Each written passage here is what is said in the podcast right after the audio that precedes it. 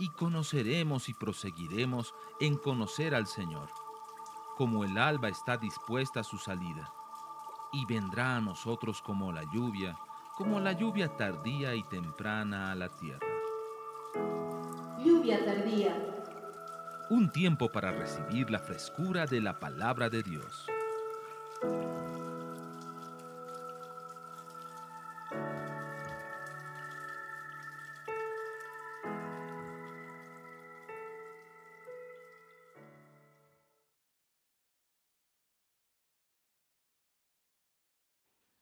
Los últimos años yo he tenido, creo que como muchos de ustedes, el privilegio de escuchar a través de diferentes voces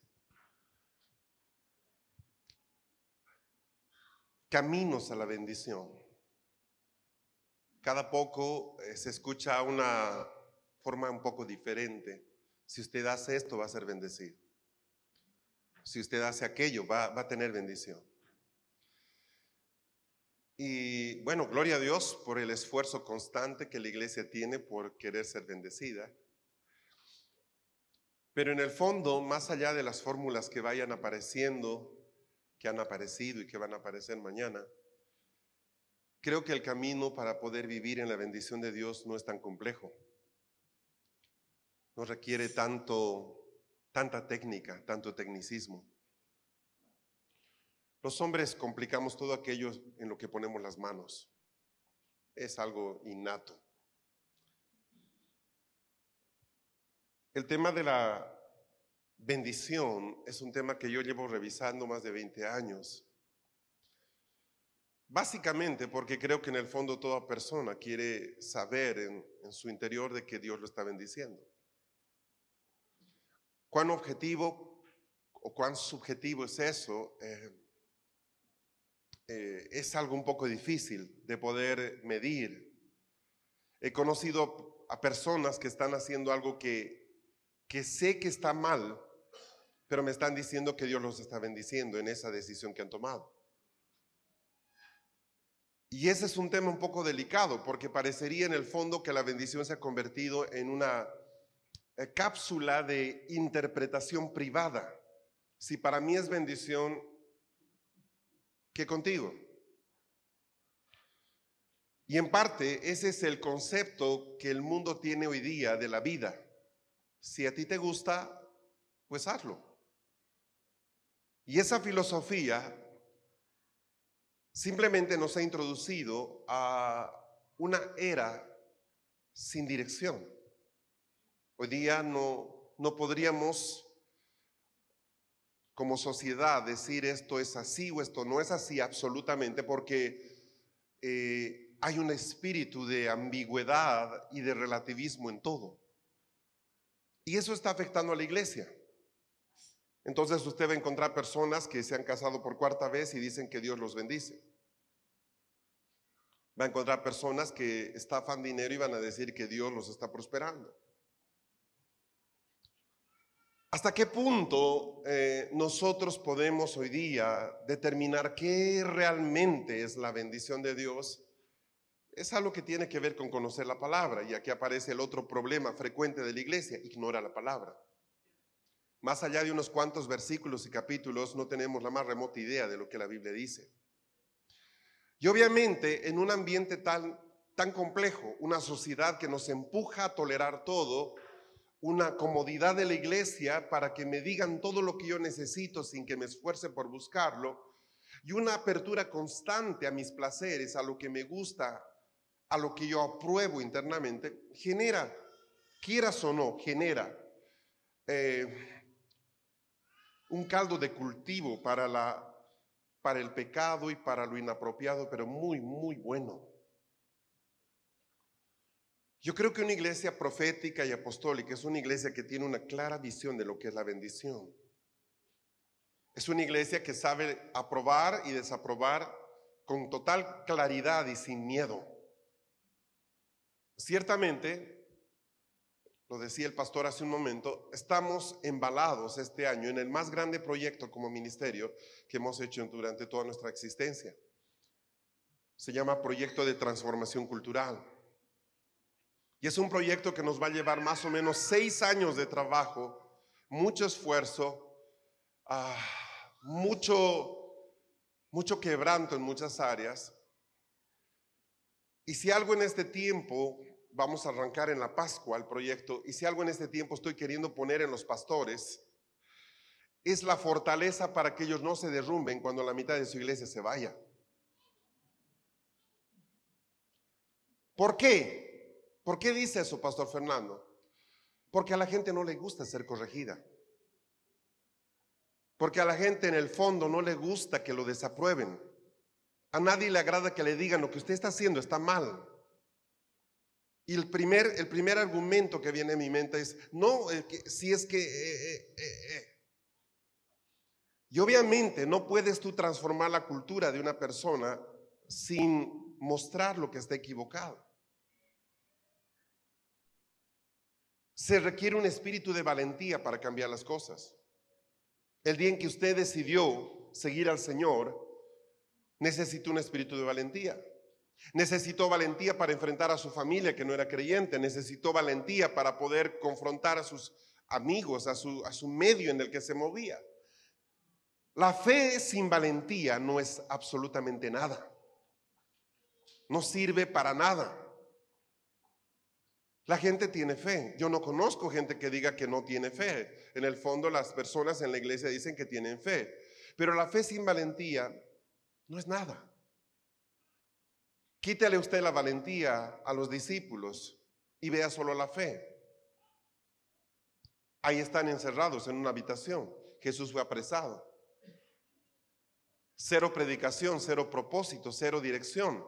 Tenemos fe, claro que tenemos fe pero estamos encerrados, asustados. El Espíritu Santo desciende y ese, esa comunidad de gente asustada con fe, ahora es una comunidad valiente con fe. Por eso no es tan extraño que Pedro se ponga de pie y, lance tremenda prédica, empezando la era de la iglesia, y cinco mil personas vengan a Cristo. ¿Sabe por qué? Porque el mundo admira a los valientes. Usted no va a conocer en la historia de ningún pueblo que hay un prócer, una persona importante que sea recordada por su cobardía. En el fondo el mundo admira a los valientes. ¿Qué diferencia hay entre la iglesia antes del Espíritu Santo y después del Espíritu Santo? Antes de Hechos 2, después de Hechos 2. Una sola, valentía. Lo que trajo el bautismo del Espíritu Santo fue valentía. Diga conmigo valentía. ¿Entiende lo que significa valentía? Si no entiende, no me diga nada. Si entiende, dígame amén. ¿Entiende lo que es valentía? Es vital la valentía para poder avanzar con Dios. Dios nunca aplaude a los cobardes. De hecho, dice la palabra que los cobardes no tienen nada que ver con el reino. De hecho, la palabra dice que no hay parte para ellos en el futuro con Dios. Por lo tanto, la cobardía equivale a un pecado imperdonable. Quiero tener fe junto con valentía. ¿Puede repetir eso? E, es que ese es el diseño que Dios tiene para mí. Él quiere que yo tenga fe, pero también requiere que yo tenga valentía. La fe va a venir necesariamente por la revelación de entender algo. Yo entiendo por la fe lo que Dios puede hacer.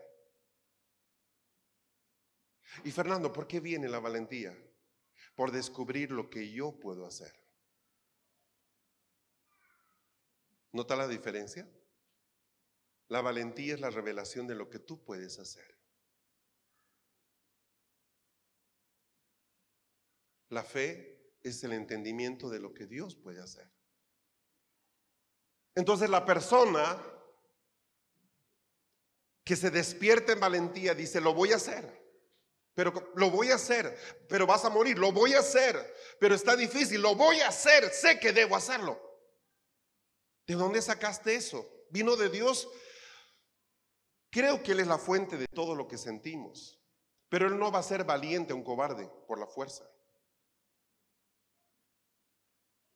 Creo que la valentía con la que yo me puedo poner de pie un día va a ser una acción del Espíritu Santo que yo permití. Si solo dependiera del Espíritu Santo, tendríamos la iglesia más valiente en este momento en todas partes del mundo, y no es cierto. Cuando hablo de valentía, no estoy hablando necesariamente de que nosotros nos pongamos frente a un pelotón de fusilamiento por causa de Cristo. Estoy hablando de poder ser valientes para ser justos en medio de una generación injusta. Valientes para decir, no, mi familia no hace eso, ¿entiendes? Aunque me cueste la desaprobación de todas las personas que me rodean. No, mis hijos van a ser diferentes, entiende lo que te estoy diciendo, no lo acepto. No, pero es que todos los niños, todos los niños serán, pero los míos no van a ser así. Eso requiere valentía, sí. Busque conmigo, por favor, en esta mañana el libro de Éxodo, el precioso libro de Éxodo en el capítulo 20.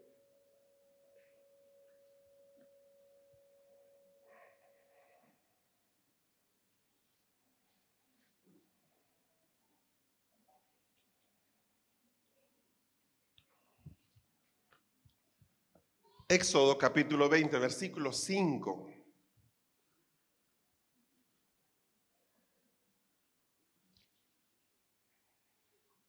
¿Recuerda usted los diez mandamientos?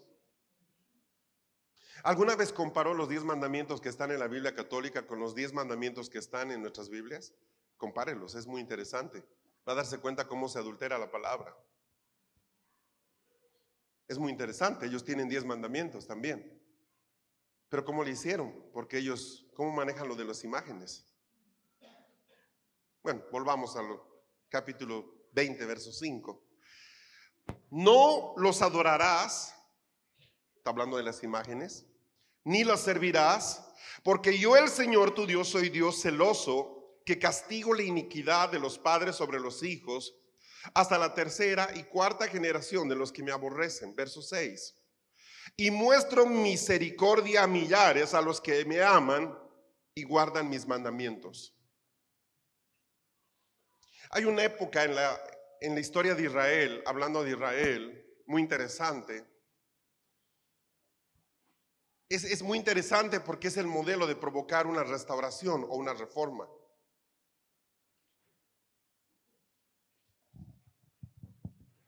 Si usted me, me, pregunta cuál fue el pecado de Israel, yo diría que en esencia fue uno.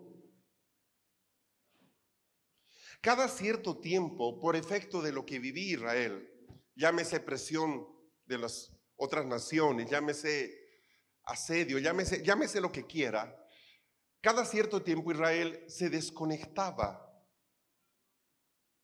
se desconectaba de la palabra del Padre, de Dios. ¿Qué quiero decir con se, se desconectaba? Empezaban a vivir como si nunca hubieran recibido una palabra. Empezaban a hacer cosas que la palabra que ellos habían recibido censuraba. Entonces, cada, cierto tiempo se levantaba el mal. Pero era un mal que, lo digo con cuidado, venía de parte de Dios como consecuencia de ese descolgarse de la palabra de Dios. ¿Me está siguiendo? Lo digo de otra forma. Ellos estaban prósperos y bendecidos siempre que estaban caminando unidos a la palabra que Dios les había hablado. Pero cuando un rey, cuando la gente, cuando los sacerdotes, cuando los profetas, quien sea, se apartaban de esa palabra, automáticamente el mal venía de parte de Dios y los golpeaba duramente. Entonces aguantaban años, aguantaban meses, aguantaban a veces décadas bajo ese golpeteo constante, bajo esa situación de tensión, hasta que una persona se le ocurría y decía, ¿por qué no volvemos a Dios? Un pasaje típico pasa con Nehemías, por eso se lo llama él el primer reformador.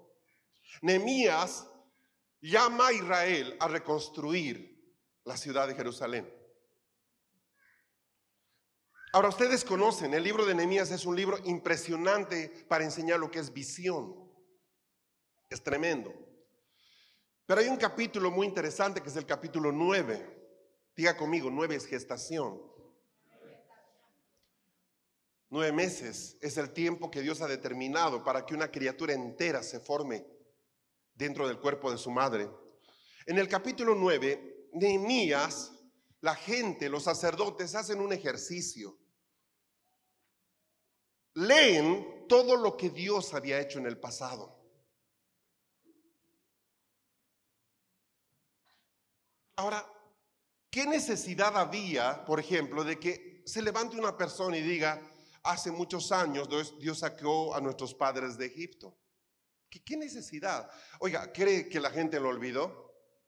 No, no lo olvidó. ¿Qué necesidad había de hacerlo? Una cosa es recordar algo y otra cosa es vivir conforme a lo que uno recuerda. En el capítulo 9 se recuerdan muchas cosas de lo que Dios hizo. Usted va a ver esta recomendación en el Salmo cuando dice, alma mía, recuerda lo que el Señor hizo, no olvides ninguno de sus beneficios. Él es quien saca del hoyo tu vida, el que hace esto, el que te da fuerzas, el que... Sí, ¿se acuerda eso? ¿Entiende? Amén, ¿está conmigo?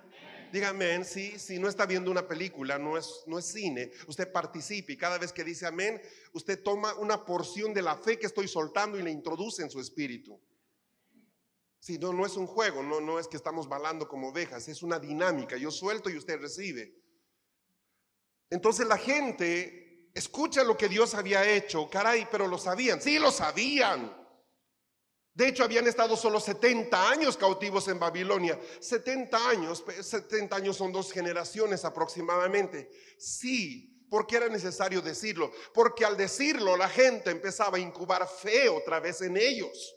Dios nos sacó de Egipto frente al emperador más grande que había en ese tiempo, ¿cierto? El ejército de Faraón cayó bajo las aguas, ¿cierto? Y sabes que Él nos dio, nos sujetó con maná del cielo por 40 años, ¿cierto? Y el Señor no permitió que nuestras ropas se envejecieran, nuestras sandalias se gastaran, ¿cierto? La nube del Señor nos guió por, por tierra desértica, dándonos frescura durante el día y calor en la noche, ¿cierto? Y con cada cosa que salía, la fe del pueblo se levantaba. Usted no puede provocar una reforma sin fe. No podemos cambiar la cultura sin fe. Hay tres enemigos formidables enemías. Está Zambalad, está Gesén el árabe. Eh, todos estos enemigos no son enemigos solo de palabras. Ellos quieren hacer verdaderamente daño. Nehemías no solo necesitaba fe, él ya había dado vueltas alrededor de Jerusalén, él ya se sentó y lloró y miró la ciudad con los muros quemados, las puertas quemadas. Era necesario de qué?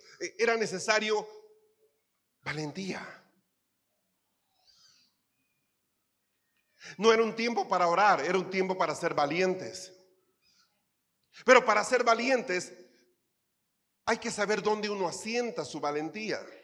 Enemías. No, ese es un error, porque el día en que algo le pasa a Nehemías, todo se cae. Entonces, ¿qué hacen ellos? Leen la ley, leen la ley, leen la ley, leen la palabra, leen lo que Dios hizo, leen, leen, leen cuál era la voluntad de Dios para ellos y empiezan a desarrollar y desatar fe, una fe valiente para poder edificar la ciudad. ¿Me sigue? Ese proceso se va a dar vez tras vez, va a ser cuando ellos eh, reconstruyen el templo, va a ser cuando lo consagran otra vez. En fin, dice en el capítulo 9 de Nehemías, verso 38, a causa de todo esto, nosotros hacemos un pacto fiel por escrito y en el documento sellado están los nombres de nuestros jefes, nuestros levitas y nuestros sacerdotes. Ellos firmaron un documento cuando escucharon todo lo que Dios había hecho comprometiéndose a hacer lo que Dios les estaba pidiendo. Firmaron un documento.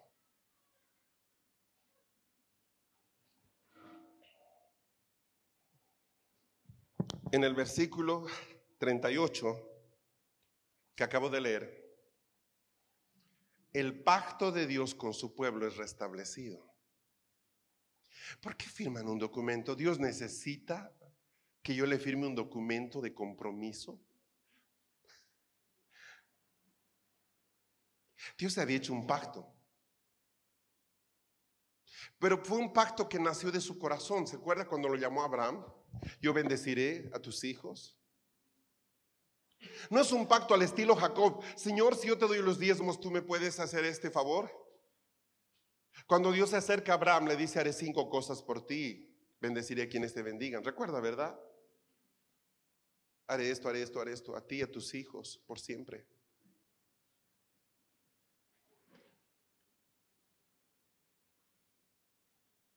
Y Abraham sacrifica un corderito y hace un pacto con Dios. Muchas generaciones después, este pueblo que está volviendo de la cautividad, se acuerda de lo que Dios había dicho y dicen, ok, vamos a firmar un documento contigo, Señor. Vamos a ser fieles contigo. En el capítulo 10 de Nehemías, es muy interesante,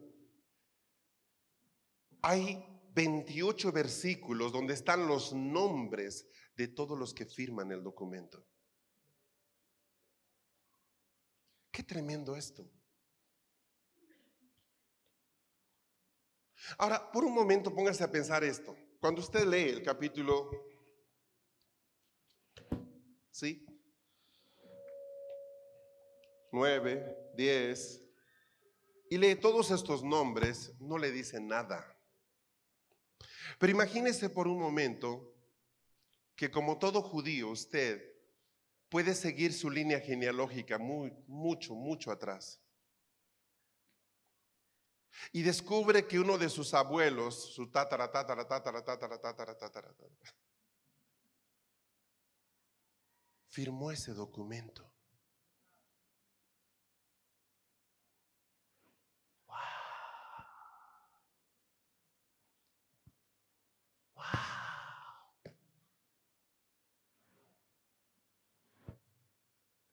mi antepasado pactó con Dios y firmó un documento.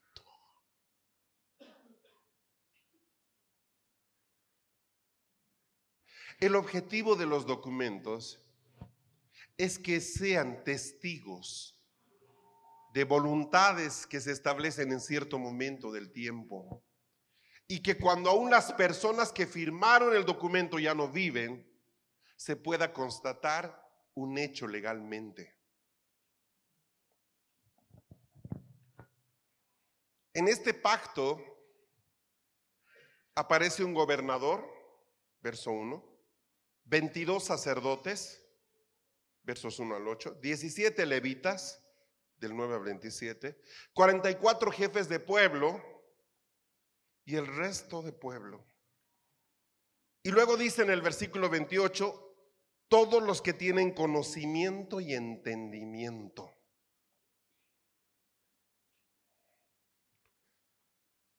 Desde el versículo 29 al 39 está explicado todo lo que ellos harían y lo que no harían como cumplimiento del pacto.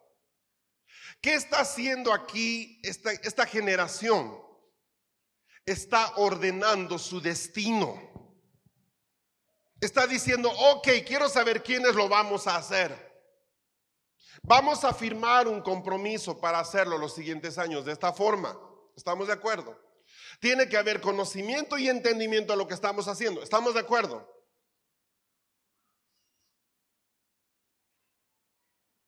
¿Por qué? Porque para una generación como, como la actual y para un continente como el que tanto amamos, las palabras no significan mucho. La gente se compromete algo el resto de la vida y dos meses después cambió de opinión. Solo miren ustedes el porcentaje de divorcios que hay en cada nación. Solo miren ustedes lo que pasa con los niños que crecen en la escuela dominical y luego llegan a jóvenes.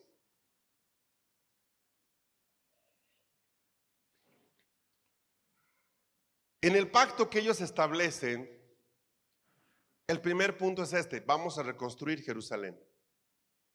Vamos a hacerle una casa al Señor. ¿Sabe? Eso se parece mucho a la mente de Pablo en Romanos. Eso parece mucho lo que tiene que ver con los cinco ministerios o el ministerio quíntuple Efesios, edificarle casa al Señor. No, pero pastores, que hay hoy día miles de congregaciones donde Él tiene hogar, tú no entiendes. Si Él no es el Señor de ese hogar, Él no tiene hogar. En el fondo, eh, la gran mayoría de iglesias locales son gobernadas por personas que hacen en la congregación lo que a ellos les parece.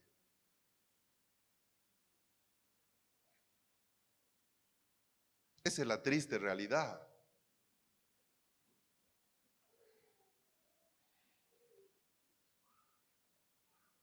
La palabra bendecir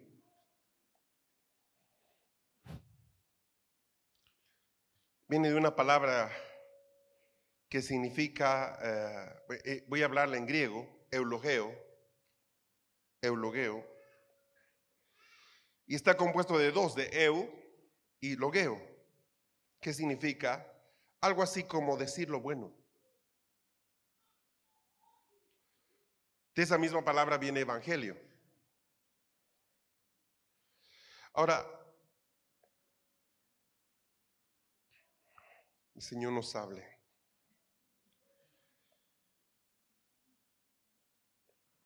Todos conocen lo que significa la palabra rema. Es una palabra griega para darle nombre a la acción de hablar, a la acción de soltar palabras habladas. Entonces hay algo que se llama, eh, voy a ponerlo así, rema zoe. Rema, hablar, zoe, vida. Pero no vida biológica, sería rema bios sino so es vida divina. El eulogeo, el hablar bien, está asociada a hablar vida.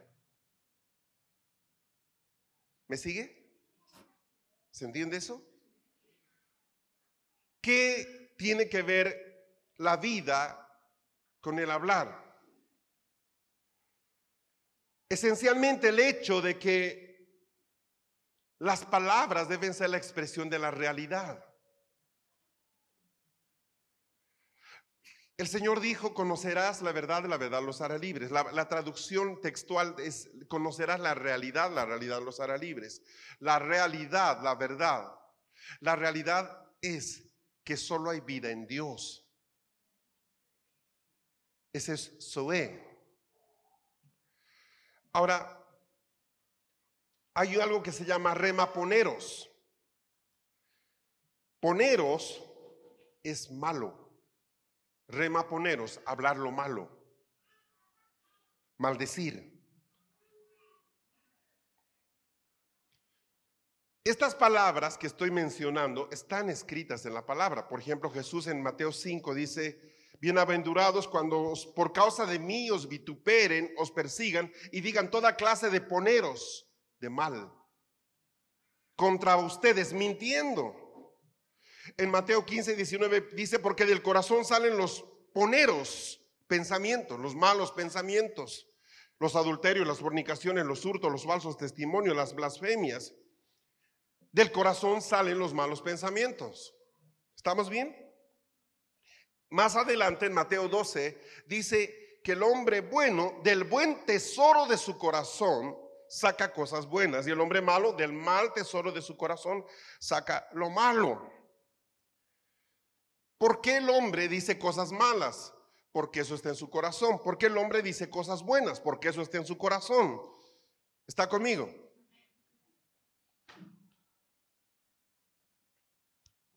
Lucas 19, por favor, busque Lucas 19.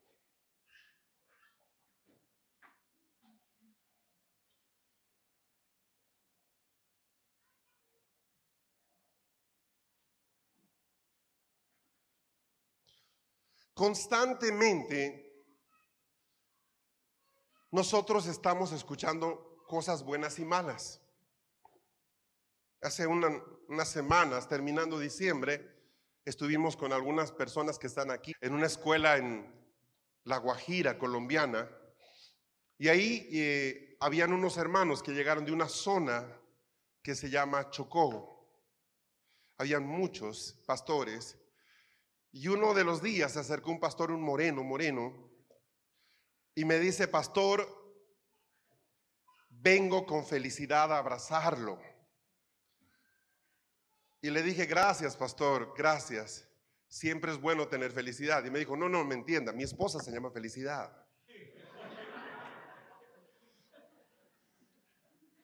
ah, vengo con felicidad a abrazarlo.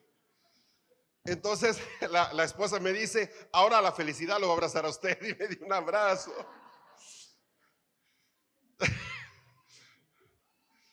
Dije, para empezar, nunca había conocido una persona o una mujer que se llame felicidad. Pero qué cosa más extraordinaria llamarle felicidad a tu esposa. Imagínate, felicidad. Ven, vamos de una vez al supermercado, vamos felicidad.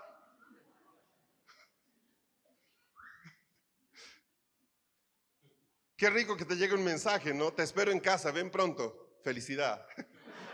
Me espera felicidad de mi casa. Y reían mucho. Realmente era una pareja muy feliz. Se reían, se reían. Pasaron a agradecernos por estar ahí, en fin. Dije, qué inteligente. Eh, ah, el papá de la muchacha, bueno, de la, de la esposa, cuando, era, cuando nació, pues qué inteligente ponerle de nombre a su hija. Felicidad y no un hombre como inválida o ciega, ¿verdad? Digo, realmente una persona eh, muchas veces no se da cuenta de la manera que afecta la vida de alguien hasta que pasan los años. ¿Qué puede pasar si yo estoy llamando a una persona por 40 años inválida, inválida, inválida, inválida, inválida, inválida, inválida? ¿Me, ¿Me sigue? ¿Entiende lo que estoy diciendo? ¿Qué puede pasar si yo 40 años he dicho a una persona, felicidad, ven, felicidad, ven, felicidad, ven? Yo creo que algo debe producir, carambas. ¿Por qué? Porque la fe siempre se expresa por el hablar, pero también hay un tema, el hablar acerca y mueve todo el mundo espiritual.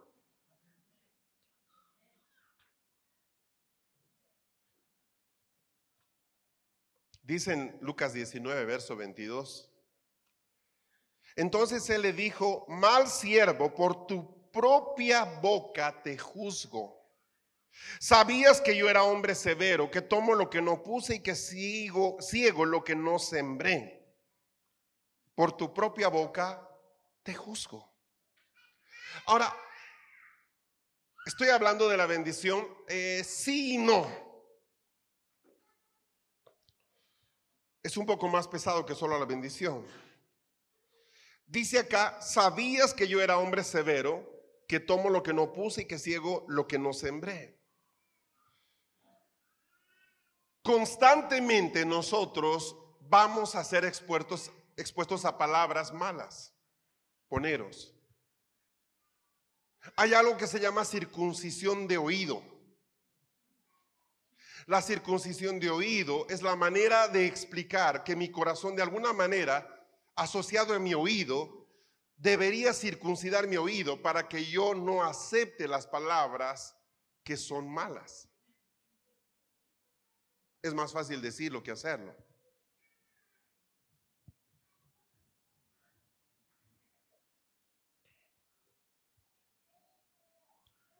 ¿Recuerdan ustedes el pasaje en el que Miguel está peleando con Satanás por el cuerpo de Moisés?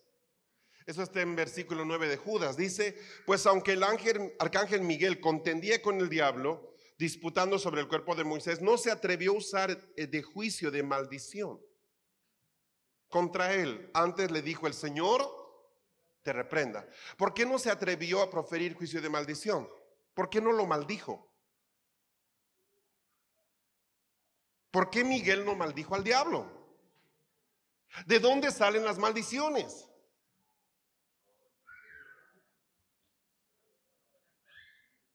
¿Y qué hay en el corazón de Miguel? Él no podía maldecir al diablo porque no hay nada maldecido en su corazón.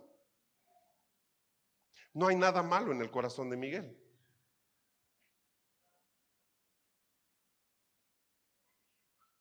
¿Lo agarró? ¿Le, amaneció? ¿Se prendió la luz? Prende el wifi. No es que no quiso, Miguel, es que no pudo. Imagínate que nunca hayas escuchado una mala palabra. En Chile le dicen un garabato. Nunca en tu vida, nunca.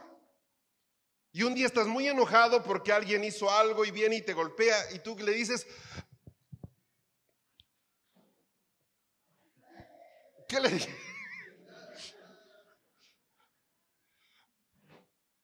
Que te caigas. Ah, pedazo de feo. ¿Qué, ¿Qué le dices?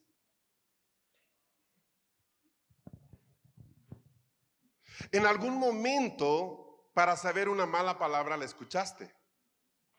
Y el corazón y el oído, al no estar circuncidado, la retuvo. Y se ancló en un corazón que había lugar para las malas palabras. Y cuando estás enojado salió.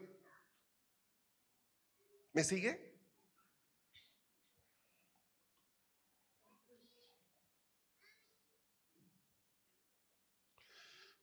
¿Qué concepto, qué concepto tiene Israel de la bendición? Si quiere entender el concepto que tiene Israel de la bendición, tiene que ver la vida de Jacob. Toda la vida de Jacob, toda, toda su vida gira en torno a poder conseguir una bendición. ¿Cuán importante era para Jacob la bendición? Mi hermano, lo era todo. Él sabía, escuche bien, que la victoria sobre sus enemigos, que la prosperidad financiera, que la salud en su cuerpo y en su alma, que su familia pueda cumplir su propósito, todo eso dependía de ser bendecido.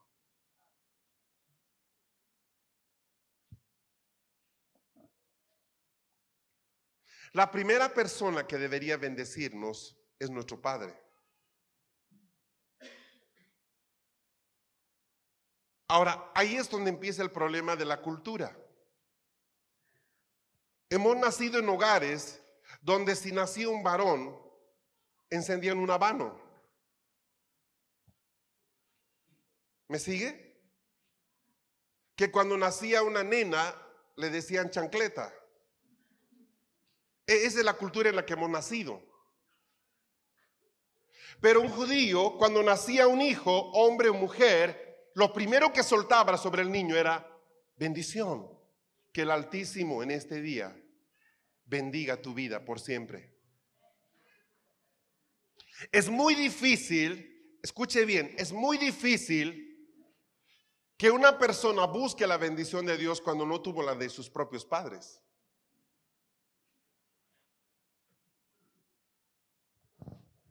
¿Qué sucede entonces? Por favor, entiéndame. Nos acostumbramos a hacer las cosas sin lo que, sin lo que opinen los demás.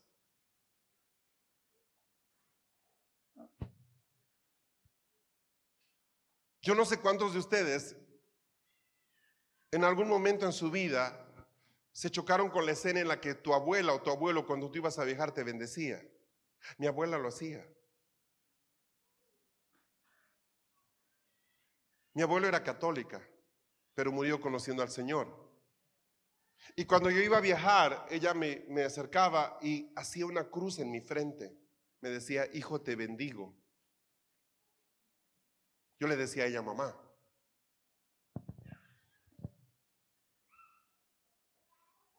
¿Me estás siguiendo?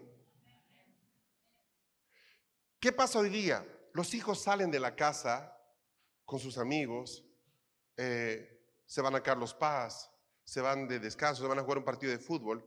Ni los padres saben dónde están, menos pueden bendecirlos. De hecho, ¿les importará a ellos ser bendecidos?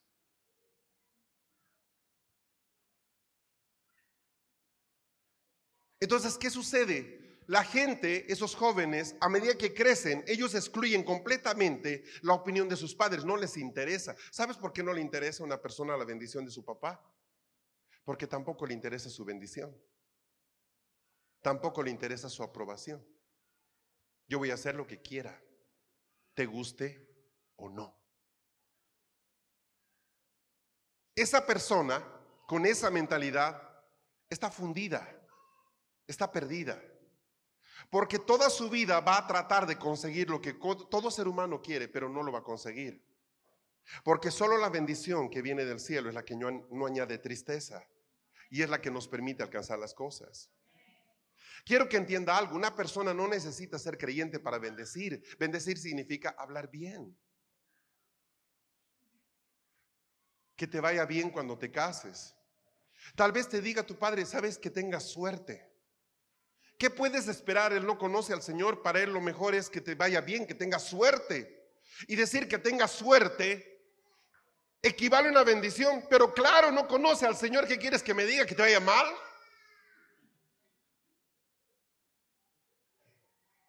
Ahora, aquí entra todo un concepto muy poderoso dentro de la mentalidad judía. Quiero que entienda lo que le estoy diciendo. Un judío no hacía nada sin bendición.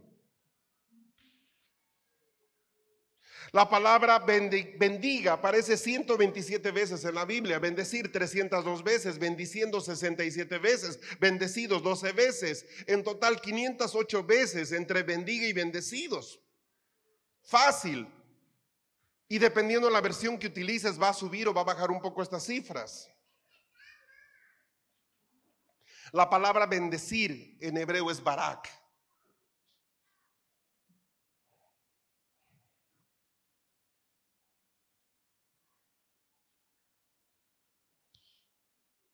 Uno de, los, uno de los significados de bendecir, de Barak, me gusta mucho esto, es dar honor.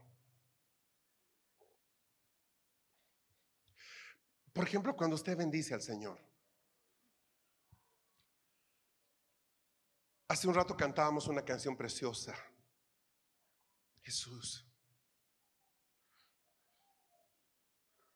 Pero también bendecir es dar honor. ¿Qué significa dar honor? Le explico cómo funciona esto. Estoy hablando dos horas aquí al frente de todos. Cuando termine, el pastor va a pasar y va a decir, vamos a bendecir a Fernando, qué linda palabra trajo. Pero si usted en las dos horas estuvo cazando mariposas, en el fondo usted no tiene el más mínimo concepto de lo que es bendecir, porque si lo tuviera, hubiera atendido lo que le dije, me hubiera dado el honor que se debe dar a una persona que está tratando de enseñar algo. Entonces es muy fácil decirte bendigo hermano, pero no me importa escuchar tu consejo. Eso en el fondo no es bendecir, eso es simpatía social. ¿Qué tal? ¿Cómo estás? Bien, sí, buen día. Ah, te llamo, sí, viejo, sí. has ido al gimnasio, ¿eh? Te ves bien. Bendecir está asociado a dar honor.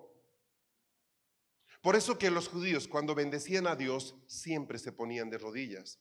Bendito sea el Señor, el Dios de Israel, que nos sacó un día de casa de servidumbre. No había forma en que ellos separen el dar honor con la bendición. Cuando llegaba el papá o el abuelo, en este caso, a la casa del hijo, entraba el abuelo y decía, paz y bendición. Era su saludo. No era, ¿qué tal, Che? ¿Cómo andas? Bien, viejo. ¿Qué tal, viejo? No, pero es que aquí lo decimos así. Sí, es que esa cultura debe cambiar. ¿Qué viejo está mi viejo? por eso cantó Piero. ¿Qué quieres? Entonces llegaba el abuelo y automáticamente le daban el mejor sofá. Siéntate, siéntate. ¿Quieres tomar algo? O sea, no simplemente es, ay, vino el viejo, ¿a qué hora se irá? Sino es el hecho de, vamos a darle el honor a él, vamos a darle el honor. Vino nuestro abuelo, vino el papá del papá a visitarnos. Es un tema de honor. Va a la casa a visitarte y tú no te despegas del partido de fútbol toda la tarde y él termina dormido en el sofá. Eso no tiene que ver con dar honor.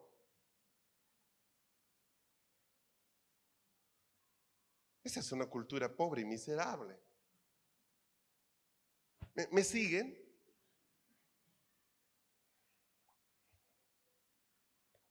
Si usted da honor a Dios, usted va a estar siempre buscando cómo, cómo agradar lo que acaba de hacer Lucy. Porque hay tanto ruido con los niños y se paseó por el pasillo. A ver, cálmense. No es un tema de que moleste a Fernando, es un tema de honor. Es un tema de honor. Usted va a un cine y se hace callar al que está hablando. En un cine, una película tonta, se le pide que apague el celular. Hoy día la gente tiene más honor a una película que al culto. Lo que acaba de hacer ella es importante. Oye, guarda silencio. Agarra a tu hijo. Es que está inquieto, vete atrás. Eso tiene que ver con bendecir. Sí, eso es dar honor. Sí, eso es empezar a entender que yo debo moverme en una plataforma distinta. Yo quiero que, que mis hijos se hagan así. Cuando yo llegue a su casa, ya seamos mayores y vayamos a visitarlos, queremos entrar y que vengan los nietos a saludarnos, no que yo vaya a sus habitaciones a buscarlos. Hola chicos, llegué. Ah, hola abuelo, ya abajo.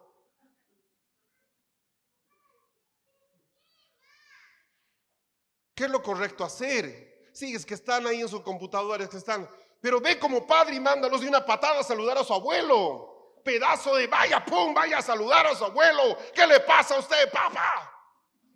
Es que eso es lo correcto. Porque luego te lo harán a ti. Vendrán con la novia a besarse en el sofá delante de ti. Tú no sabrás dónde mirar. Y dices, ¿dónde empezó todo esto? Empezó cuando tú no le decías que salude a su abuelo, cuando no le mandabas a darle un beso para despedirse. Tiene que ver con el hecho de honrar. Bendecir está asociado a honrar. Cuando Dios te manda una bendición, te está honrando. Te dice, hijo, esto es para ti. No envuelve un regalo para ti en papel periódico, le envuelve en un regalo, el regalo en un papel hermoso, es para ti. Ese es el Dios que tenemos.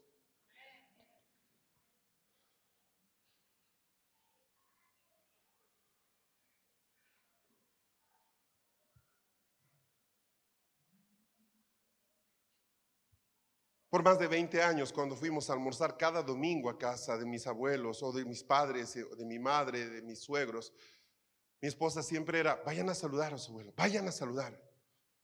A veces él estaba recostado, estaba durmiendo una siesta, a veces estaba simplemente indispuesto, vayan a saludar. Hola abuelo, ¿cómo estás? ¿Ya le diste un beso? ¿Qué es eso? Son los parámetros básicos por el cual Dios te bendice luego. E-, es, simple. Los niños que hoy día no saben honrar a sus padres obedeciéndoles, Dios no los va a bendecir. ¿Entiendes eso? ¿Entiendes que cuando no le enseñas a hacer esto, le estás cerrando las puertas a la bendición? No importa que conozca toda la Biblia de memoria, debes saber honrar es vital. Si el niño no sabe honrar, Dios no lo va a prosperar. Ese fue el problema con Jacob. Él no honró a su padre. Le mintió.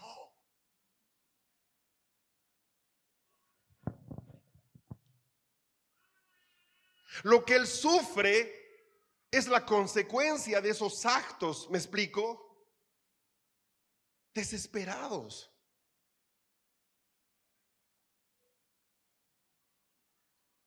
Compare, usted a Isaac con Jacob, sus vidas son completamente diferentes. Ha habido días en los que íbamos a casa y quizás estábamos molestos con el abuelo o la abuela, lo que sea. Pero ese era un tema entre mi esposa y yo. Los niños vayan a saludar igual. O sea, ellos no tienen razón para poner la cara larga a sus abuelos. No la tienen.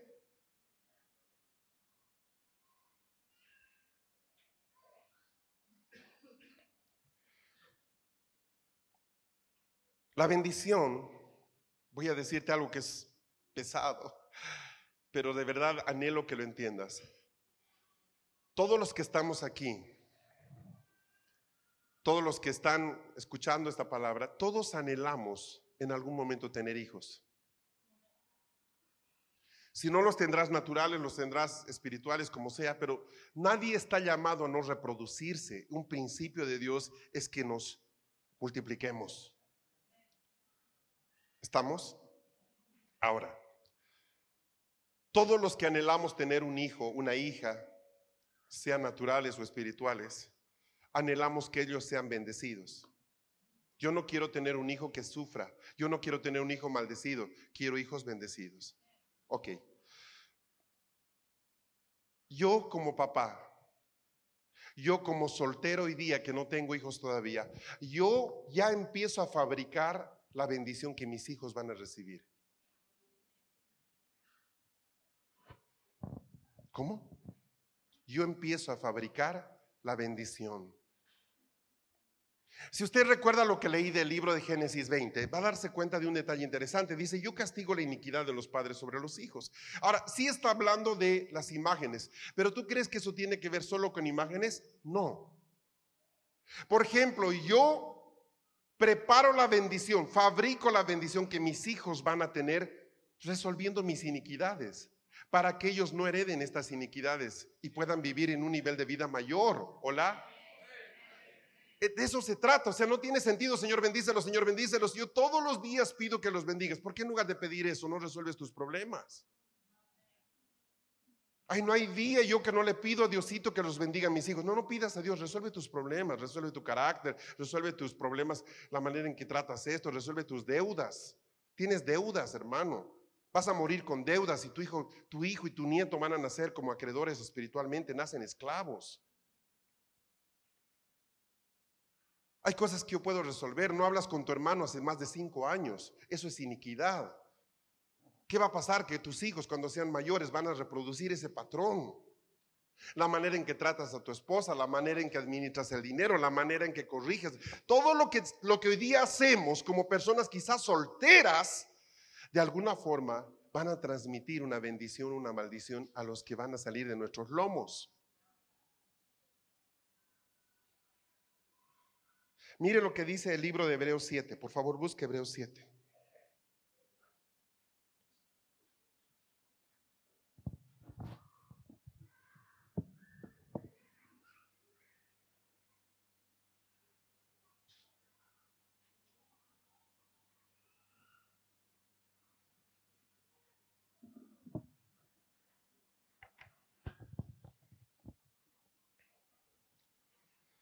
Aquí ciertamente dice, hombres mortales reciben el diezmo, pero allí lo recibe uno de quien se da testimonio de que vive. Estoy leyendo 7.8, 7.9. Y por decirlo así, por medio de Abraham, aún Leví que recibía diezmos, pagaba diezmos. Verso 10, porque aún estaba en los lomos de su padre cuando Melquisedec salió al encuentro. Algunos de estos sobres dicen diezmo.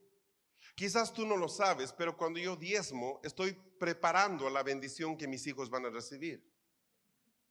En pocas palabras, dice aquí que Abraham diezmaba ya de sus descendencias. Cuando fue a darle el diezmo a Melquisedec, él estaba dando, preparando, fabricando la bendición que iba a venir sobre sus nietos y bisnietos y tataranietos. Amén. ¿Entiende lo que estoy diciendo? Entonces imagina cuando usted pone un sobrecito y dice diezmo, y lo que yo estoy viendo acá son caritas de personas que van a nacer los próximos años, de mis lomos, de mis hijos, de mis nietos. Yo estoy dando un diezmo no solo por mí. No es, que yo debo dar diezmo los domingos. No es que, no, no tiene que ver con eso. O sea, yo puedo entender de que Dios nunca se olvida de lo que yo he hecho en obediencia a Él y el diezmo está asociado a la obediencia. Y la obediencia a Dios la premia no solamente en mí, la premia en mis hijos, la premia en mis nietos. ¿Se entiende lo que estoy diciendo?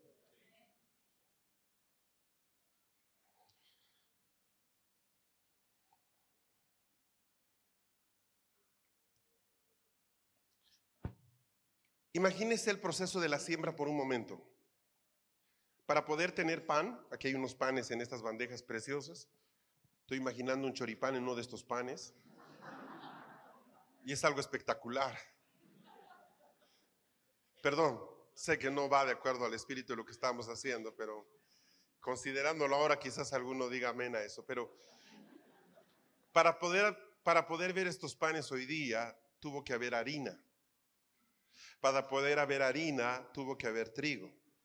Para poder haber trigo tuvo que haber una semilla. Entonces, ¿cómo es el proceso? La bendición de Abraham solo fue la semilla.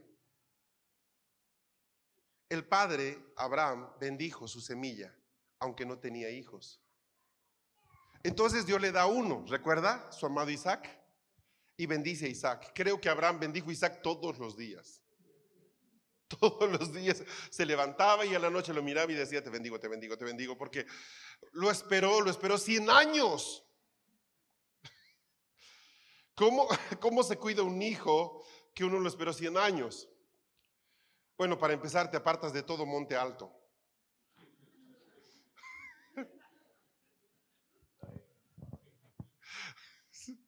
Por si acaso. Bendijo la semilla. La semilla que él plantó, bendición en Isaac, va a dar fruto tres generaciones después. Por eso dice en los diez mandamientos que bendigo hasta la tercera y cuarta generación. O sea, en pocas palabras, lo que tú estás haciendo hoy día, realmente lo van a disfrutar plenamente tus bisnietos.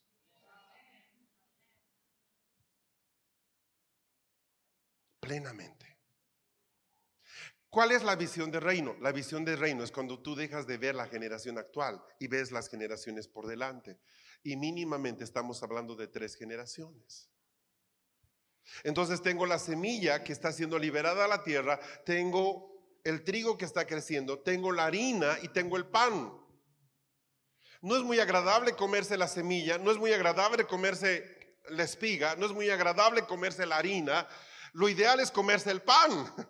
Pero para que haya el pan, hubo un hombre que bendijo la semilla. Por eso es que la primera parábola que Jesús trae es esta. Un sembrador salió a sembrar. ¿Entiende? Esa fue la primera parábola. Un sembrador salió a sembrar. Cuando Dios empezó a sembrar? En realidad Dios sembró a través de Abraham. Él fue el primero. Para que tú estés aquí hoy día conociendo al Señor, alguien hace cuatro generaciones creyó a Dios.